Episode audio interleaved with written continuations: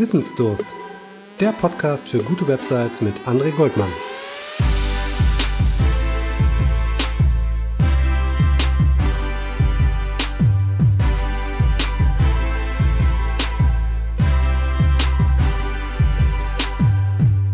Einen wunderschönen guten Morgen, Mittag, Abend, wann auch immer du die Episode vom Podcast für gute Websites hörst. Ich heiße dich herzlich willkommen.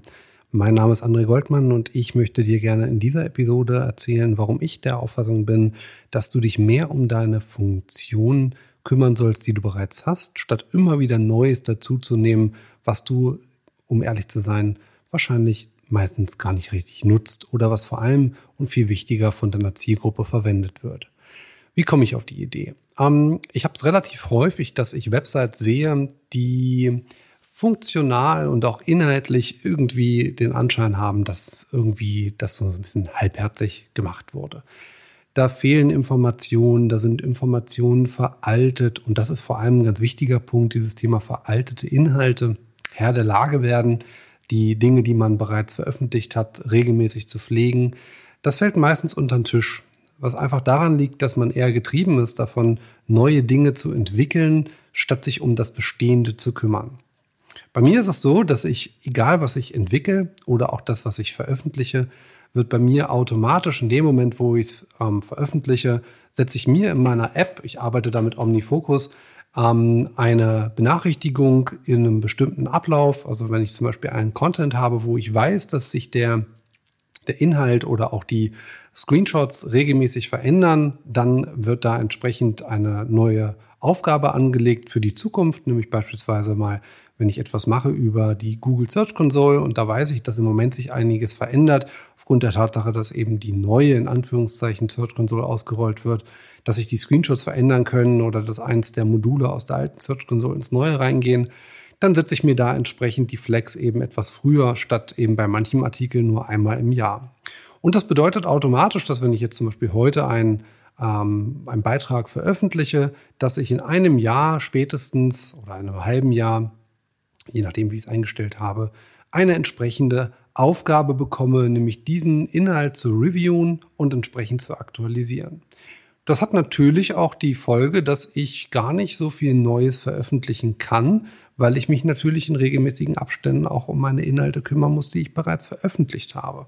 Und sind wir mal ehrlich, wenn du auf äh, Google etwas suchst und landest bei mir auf gutewebsites.de auf einem Beitrag und du würdest da feststellen, dass da ja nicht nur die Screenshots veraltet sind, das wäre ja noch irgendwie zu äh, verknusen, aber primär vor allem das, was ich dir da erkläre, heutzutage ganz anders konfiguriert wird oder auch äh, ganz anders geht und vielleicht auch sogar besser geht, dann fändest du das wahrscheinlich nicht so schön.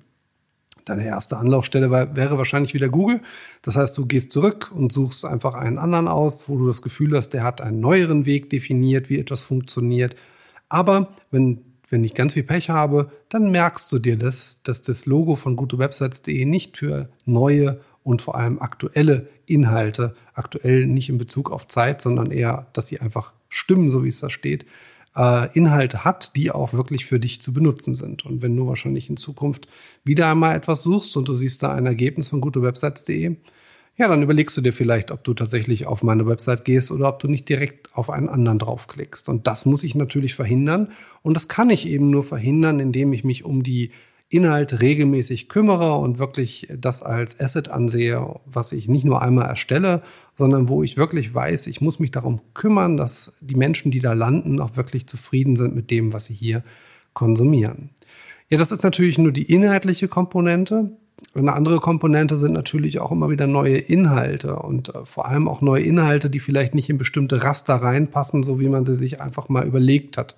Auch hier kann ich wieder ein Beispiel erzählen aus meiner eigenen äh, Website. Und zwar hatte ich mal einen Beitrag geschrieben, wie man in Write etwas interpretieren sollte, äh, weil ich der Auffassung war, dass es in Write selber nicht so schön dargestellt wurde oder es für mich nicht verständlich war, wie die das meinen ganz konkret. Und ich hatte dann einen entsprechenden Beitrag dazu geschrieben mit Screenshots und Erklärungen, wie man das zu verstehen hat. Und das passte aber für mich irgendwie nicht logisch in mein Journal mit rein. Im Journal habe ich in der Regel relativ lange Inhalte, die nicht regelmäßig veröffentlicht werden, aber eben wenn sie veröffentlicht werden, dann hat das schon eine entsprechende Länge und in meinen Augen auch fachliche Güte. Und dieser kleine Beitrag passte da irgendwie nicht in mein eigenes äh, Qualitätsgefüge. Also für mich war das nicht ein typischer Journalbeitrag. Und ich habe mir dann überlegt, okay, wo kannst du es denn mal reinpacken? Social-Media-Kanäle bespiele ich halt nicht. Das heißt, da finden sie keinen Platz. Ähm, für mich war die logische Konsequenz, ich brauche auf meiner Website noch einen Bereich, der eben für solche kleinen Erklärungen, wo ich mal was softwareseitig erkläre, ob es jetzt in Google Analytics, Tech Manager, Google Optimize oder eben auch Write oder Sistrix ist. Ich brauche einfach einen Ort, an dem ich das ähm, darstellen kann.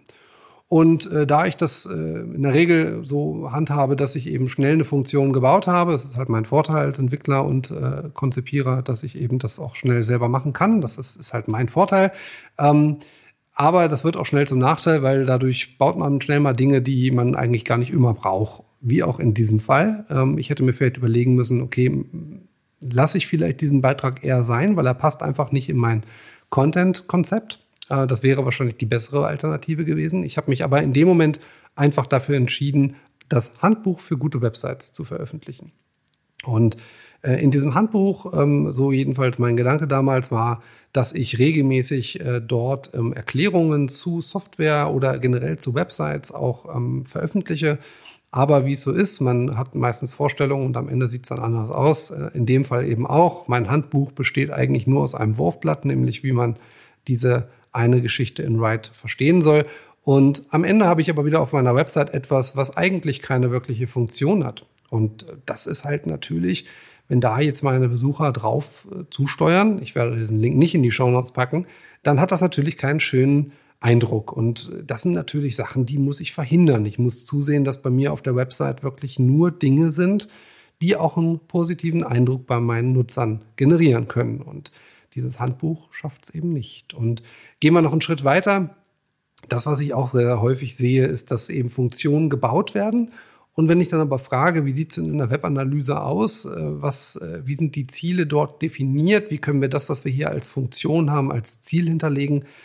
ja, dann kriege ich meistens ernüchternde Blicke und äh, wenn ich mir dann die äh, entsprechende Datenansicht anschaue, sehe ich auch, dass da nichts drin steht. Und das ist, das liegt nicht daran, dass man nicht will. Das möchte ich niemandem unterstellen. Das liegt einfach oft daran, dass die Manpower fehlt oder eben schon wieder in anderen Projekten involviert ist und dass das Thema Webanalyse dann manchmal etwas unten runterfällt, weil wichtig ist das, was man sieht äh, damit man eben der Geschäftsführung äh, oder eben den Entscheidern, sage ich jetzt mal, die das Budget verwalten, auch zeigen kann, hey, wir haben was Neues gemacht, aber das Bestehende ist eben nur so halb ähm, durchdacht oder eben auch nicht gepflegt. Und das Budget für Dinge zu pflegen fällt auch dann meistens etwas kürzer und knapper aus, als eben neue Dinge zu entwickeln.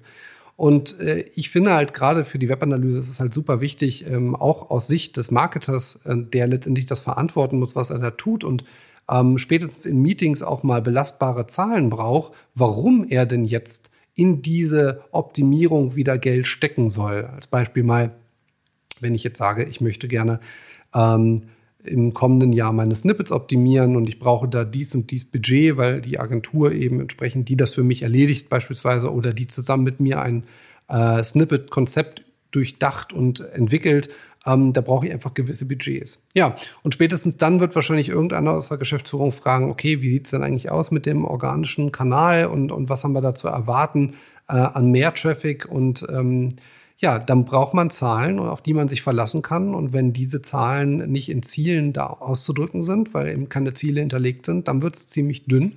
Und spätestens, wenn man nur ein Bauchgefühl äußert in so einem Meeting, dann wird es wahrscheinlich auch mit dem Budget relativ wenig.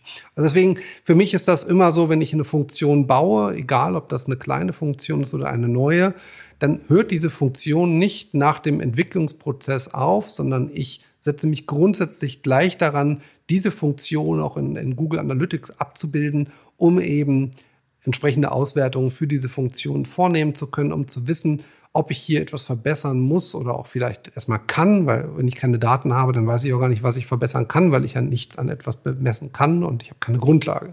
Deswegen für mich zählt diese Webanalyse und das Integrieren von Webanalyse-Daten immer mit in die Entwicklung von so einem Skript und sollte niemals vergessen werden, äh, wenn man eine neue Funktion veröffentlicht oder einen neuen Teil einer Website auf dem vielleicht Filter drauf sind, die man bedienen kann, vielleicht eine Suchmaske drauf ist, die man auswählen äh, kann als Nutzer. Das sind alles Dinge, an die muss man einfach denken und die müssen wirklich von vorne bis hinten erledigt sein.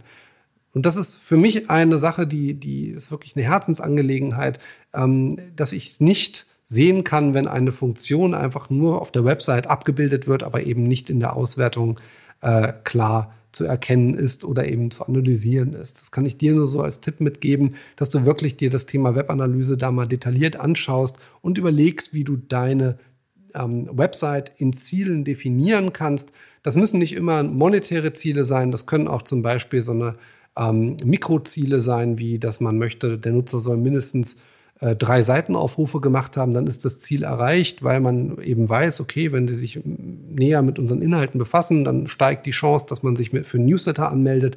Also muss ich auf meiner Website bestimmte Elemente integrieren, damit man sich eben tiefer mit den Inhalten auseinandersetzt oder ich muss mein internes Verlinkungskonzept nochmal überdenken und optimieren. Aber das kann ich halt auch nur optimieren, wenn ich so eine Ziele gesetzt habe, wie zum Beispiel mindestens drei Seitenaufrufe. Oder aber mein Ziel ist es, dass ich eine Seitenladegeschwindigkeit immer einhalte. Obwohl das Ziel ist eigentlich nicht so schön, weil das sollte eigentlich immer gegeben sein.